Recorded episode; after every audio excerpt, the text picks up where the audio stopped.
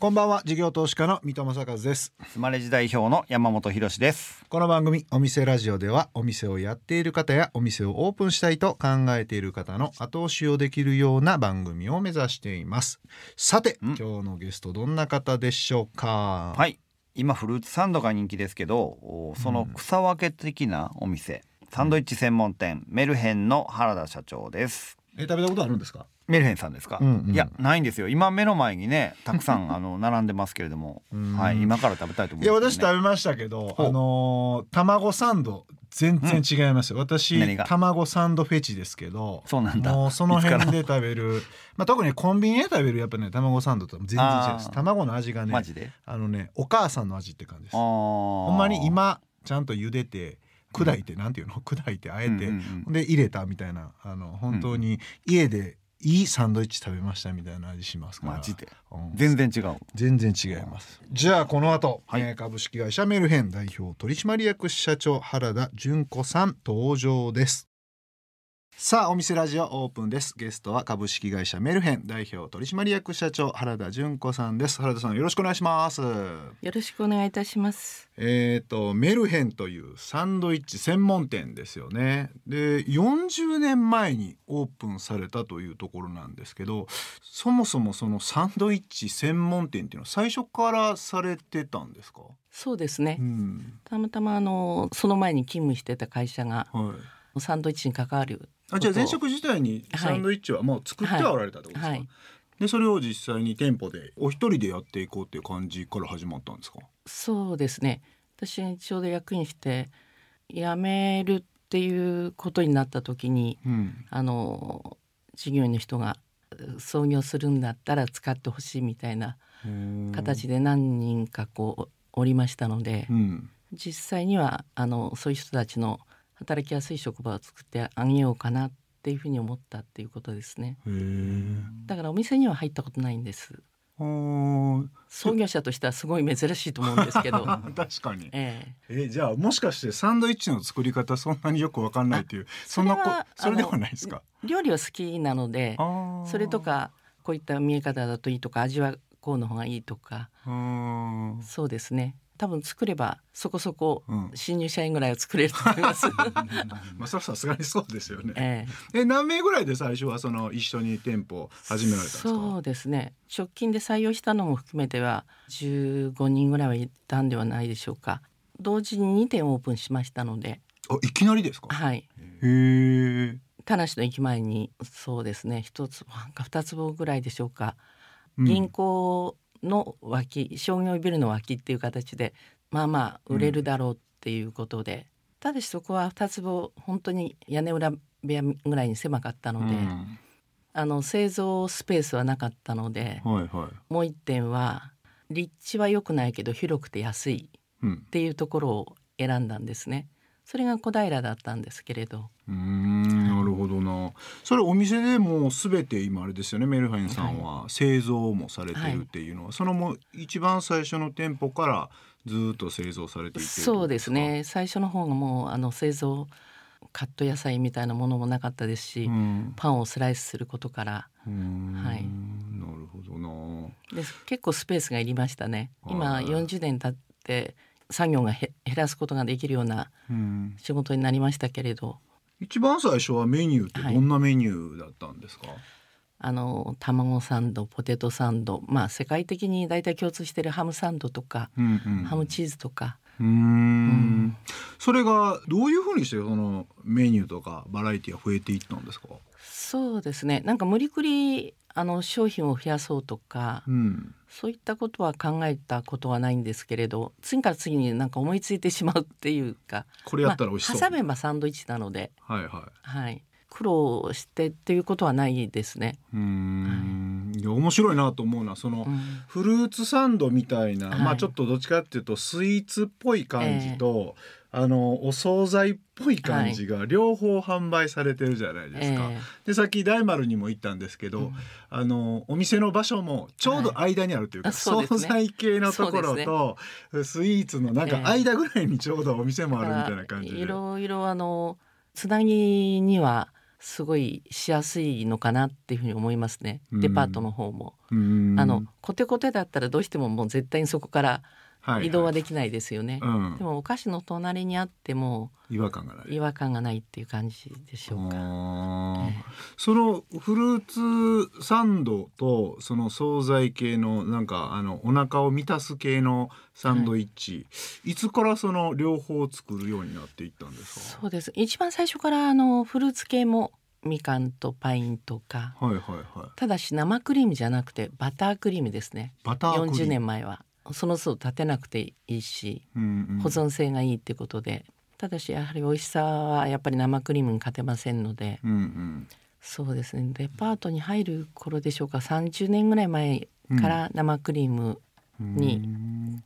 買い始めたっていう形ですうね。ん。それなぜフルーツ入れようってなったんですか？そうですね。ケーキを片手で召し上がれるっていううんうんうん。感じでしょうか。あ。そういった点でケーキだとどうしてもお皿とかフォークとかうん。なんか必要としますし、まあちょっとしたどこのシーンでも召し上がれるとしたらそういうフルーツの挟んだサンドがあってもいいのかなっていう感じですね。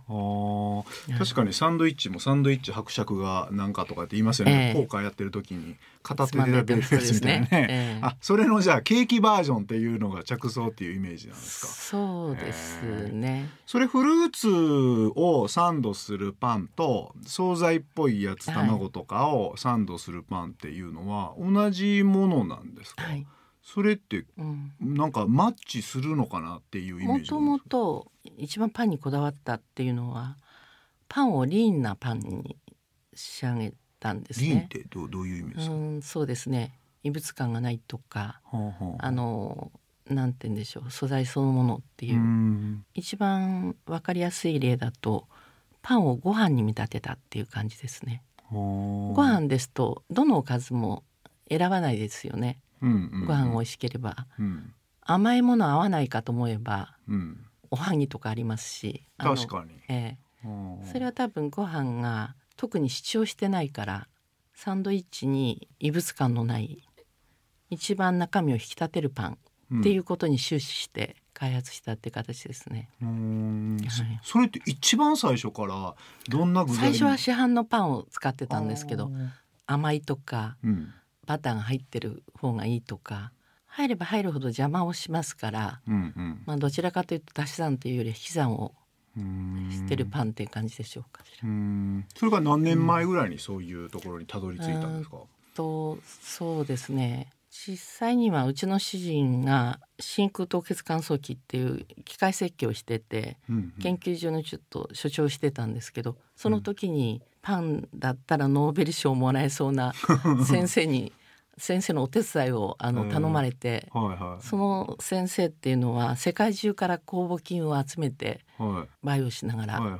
パン作ってたんですけど私もあのそこのパンをいただいた時にうん。本当に感動するくらい美味しかったんですね。でもでも本当に市販されなくてはいはい。実際にはあのその先生自体は新幹線の制御装装置うんとかを作った方なんでだから趣味の域のうんご夫婦でパン教室してたんですね。うん。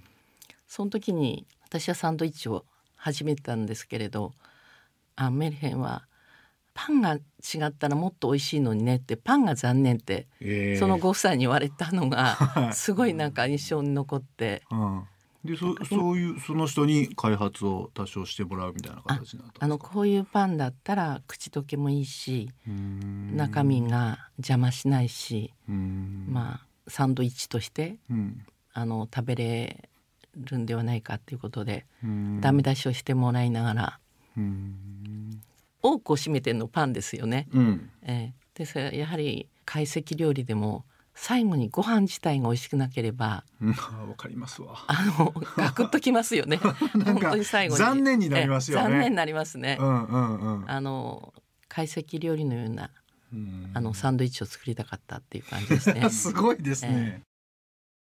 えーお送りしているのは原田さんセレクトの一曲、えーなんでこの曲を選ばれたんでしょうか？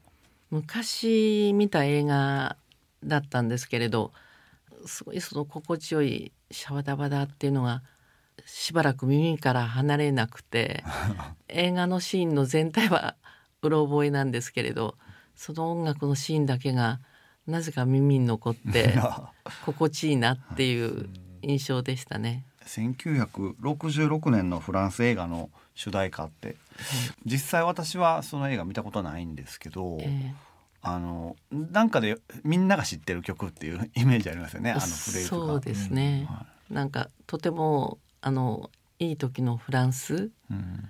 日本にない感じがうん。やはりちょっと伝わってきましたね。うん。はい。はい。えーお送りしたのはピエール・バルーニコル・クロワジーユ男と女でした。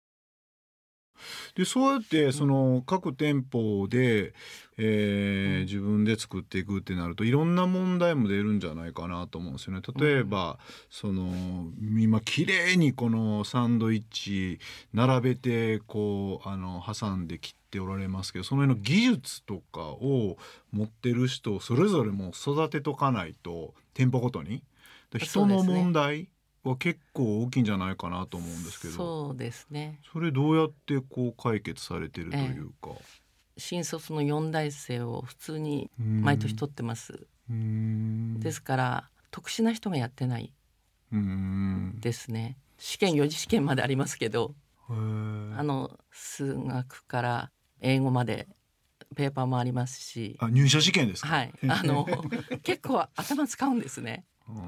うんどんだけ小さい坪数で売り上げカチッと作っていかなあかんってなると、例えば衛生面からいろんなことを全て構築築するのも自分だし販販売とか数字も作るのも店のショーケースを作り上げるのも全部そういう人たちにかかってますので。それはもうじゃあ店舗ごとの戦略とか、何を売っていくかとかっていうのは結構店長さんにもお任せにまあそうですね。近いんですか？そうですね。やっぱり、り立地で全然違いますし東京駅だったりすると新幹線のお客様が多いっていうのがありますですよね。あとは同じ新幹線って言っても品川の駅だとうん。オフィス対応の方も半分ぐらいいますし。おー。そうするとどっちかっていうと惣菜系が受けるなとかそういうのを考えてやっていかれるってことですか？やっぱり男性客も多かったりするところとかうん。デパートだと主婦層が多いですよね、うん。ファミリーのものを買っていくそれぞれの店で考えて。うーん。じゃあ自分のお店を持ってるみたいな感じでいろいろとそうですね。やりがいが生まれるからそういう優秀な方も取れるみたいなこおとですね。弁当のスタイルのものの方が皆さん買ってくるのに便利で分けやすいとか、そういったところはお弁当をかなり主力で作ったりとか。うーんなるほどな。あともう一つお伺いしたいのがこのメニューがたくさんあるってことはでしかも店舗で調理するっていうことはいろんな食材を使われるじゃないですか。それって結構逆に言うとその食品のロスの方にも、はいあのロス率が高くなっちゃう原因になるんじゃないかなって思うんですけど。もともと意外と現場で作って売るっていうのはチャンスロスも防げますしうん。実際のロスも減らせることができるってことですね。チャンスロスはななぜ？なぜかというと、はい。あの商品が一気に売れちゃいました、うん。って言ってもすぐ作れる現場を抱えてるってことですね。うん。ですからずっと作り続けるのが例えばここの辺でちょっと動きが悪いからストップしようと思ったらうん。休憩に入ったりとかうんうんある程度あのもうその後の作り方を抑えるとかうんうん調整ができるってことですね。なるほど。ですから実際に運んでるとしたら今日はこういうお天気でまあそれもあの今日決めたんでは間に合わないですよね。うんと数日前からやってると台風が方向が変わったって言っても 製造がいっぱいできてたりはいはいあの急にあの台風かと思ったら晴れてしまったらありますね。持っていくのも人も組んでなかったりとかっていうことがあるかと思いますけど。それがじゃあ現場でやってると、ね。チャンスロスは大丈夫と。食品ロスもじゃあ同時にその、ロスも朝作ったものがまだ昼でも残ってるくらいだったらうん、あのもう作り足しをセーブするとか、最後はもう少し少し作り足しすることであなるほどな。もうお客様がの日本橋三越なんかでも閉店の鐘が鳴ってるような7時で閉店なのにはい。7時なのにまだ作ってるえーから、なんでなんやろ。そしたら「いや15分ぐらいまでお客さん引けないので」って言ってまだ2個とかまだ最後買ってきた人がいたんじゃないでしょうか、はあ。そのくらいな感じにうん調整するとまあでもあの全て完売っていうのはなかなか難しい完売を毎日してるようだとあのチャンスをうん、失ってることが多いですよね。そうですね。買いに来たけど買えなかったっていう状況を作ってるので、だから絶妙なバランスですね。うんチャンスロスと食品ロスは、ええそれをずっと見とかない。だそうですねそれがだからその優秀な店長さんだと金がなっても、まあまだちょっといけると、ね読みが働いてくるみたいな。読みが甘いとなんか昼間わっと売れるから売れたからってものすごい速度でうんすごい量作っちゃうと、ピタッとこう売れなくなった時にうん。もう山ほど残を出すっていう感じの店もあったりしますね。ストップの速度。が、うんうんいやで作るにしてもなんかあれですよね。ゆで卵も店内で調理されてるって伺ったんですけど、ええ。卵はさすがにどっかセンターのキッチンでもええんちゃうかなと思ったんですけどそういうところまでやっていくっていうのはやっぱこだわりがあるんですか？そうですね。どうしても美味しいものがうん。作ってくださるところがないのであーうちで作ってるって感じですね。確かにさ卵サンドさ食べても圧倒的に卵のなんか質が違うというのか科学的じゃないという卵昔から1個今60円の卵を使ってます。はいはい。普通だとそうですね。十何円ぐらいの卵を使ってるんじゃないかと思いますうね。ん。その辺の原価管理ってどういうふうにされてたり、どういう考え方のもと基本的にはあの積み上げていったらうん。こういう価格になりましたとするとうん。好きな値段をつけてるっていう形ですね。あですから原価に合わせて仕事をしない。でこれでよかったらどうぞっていう。それどっかのタイミングで、ええ。そういう積み上げ式でやったらああやっぱちょっとこの値段設定だったら売れないなーみたいなことはなかったんですか？売るためにはい。値段を設定したりはしないですね。うーん。でも例えば原価うんがこのくらいかかったから例えば一つ800円でうしか売れないと、うん。なった時に店頭に出したらうん。売れ行きが悪かったらいやこれやっぱ中身変えなあかんなとか、うん。なんか売り上げ下げてあのでそれで無理くり、はい。あの800円に見合わないようなうん。商品っていうことを皆さんが思って買わなかったらもうそれはボツになりますけどうん。ま確実に美味しくて、まあ、少数になるかもしれませんけど、うん。まあ、宮古島のマンゴーとかそういったのも1,000円近くしてるかと思いますけど、はいはい。今半のすき焼きのサンドイッチとかでもうん。もともとすき焼き自体がいいお肉でいい材料です、うん。今半に直に作ってもらって毎日店舗に届けてもらうんですね。うんうん。そうするとコストはある程度かかりますからうん。本外に利益を乗せませんけれどうん。食べた人を裏切らないもの、うんもうちょっと安かったらそこそこの美味しい似たようなものは作れるけれどうん。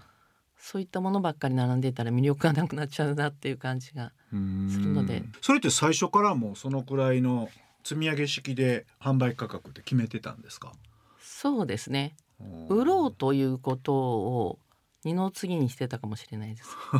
あのまずそうそうですねよく営業の人をいてないっていうのははい。なぜですかとかって言われるんですけどなんで営業しなかったのかなって私もちょっと思い出してみたんですけどはい。最初の時にもうちょっとマシになったら営業してもいいなと思ったんですけど、うんうん。なんか営業に値するような商品じゃないと思ったので値しない。あそうですね。まだうん。まだ宣伝するにはもうちょっと良くなったら宣伝してもいいけどっていうふうに思ってたんですね。はいはい。だから宣伝しなかったけど商品の方が一人歩きしたっていう感じですね。はあ、でも思ってた以上に、えー、世間の皆さんはいいものだっていう評価をもうそうですね。持ってたってことですよね。だから法外な値段もつけたわけではないしはあ。売るために安くとかっていうこともないんですけどうん。高くも売らなかったっていうかあまり経費かけてうん高く見栄えよくとかそんなことも考えなくて割と素直な感じでやってたんですけどとうとう営業なしで今まで来たっていう感じですね。すごいな。でも、うん。なんかそのぐらいになってくるともっともっといけるなとか店舗出店どんどんしていこうとかもちろん報酬もとでこうなんかなっていくと思うんですけど今でも20店とか30店舗ぐらいで、まあ、ある意味抑えられてみたいなところをちょっと伺ってそれをじゃあ後半ちょっとなぜもっと規模を拡大していかないかみたいなところをぜひちょっとお伺いしたいなと思いますんで、今週はじゃあここまでというところで、ゲストは株式会社メルヘン代表取締役社長原田純子さんでした。原田さんには来週もお付き合いいただきます。ありがとうございました。ありがとうございました。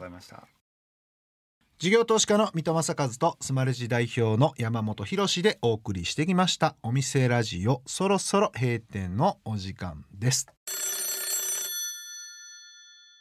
はい。はい。えーこの番組ではお店の方からの PR メッセージが留守番電話という形で届きます。それでは聞いてみましょう。もしもし、パンストック天神店です。水戸さん、山本さん、今日の朝ごはんは何パンを食べましたか？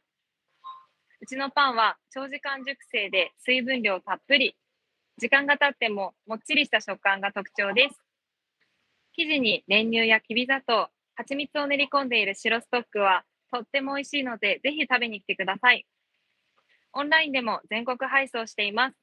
お二人は絶対に来てくれると思うのでお店で待っとるけんね。おーいいやいやー素晴らしいですねこれ絶対にちゃんとお店ラジオ聞いてくれてる人ですよね最後ちゃんと方言で締めてくださるっていうのと、あ念と念押しされましたね今。俺らが全然言ってへん言ってないことが分かってしっかりと分かってる人でしたね。これでも天島行くんじゃないんですか、行きます行きます。えっ、と新店長商店街っていうのがあって、うん。天神のど真ん中ですけどね。そこにスマレジのショールームがありまして、うん。えーまあ、そこの営業活動も兼ねてよく行ってます天神、結構はい力入れてますから、これはもう早速多分、あの放送翌日ぐらいには多分山本さんが登場すると思います白ストック食べに行きましょうん。はい。ぜひ楽しみにしてくうださい。さん一緒に行ってくれないですか？うん、あのお任せします、えー今日の留守番電話のメッセージはスマレジを使っているお店パンストック天神店さんからでした。ありがとうございました。でこれちなみにですねえっ、と8月21日、お店 PR に登場してくださった、い。覚えてますかね？流木ガラス専門店のうんうん。福田ファクトリーさんうんうんうん。からメッセージ来まして、はいはい放送後インスタグラムのフォロワーがものすごく増えた。ものすごくって書いてますからね。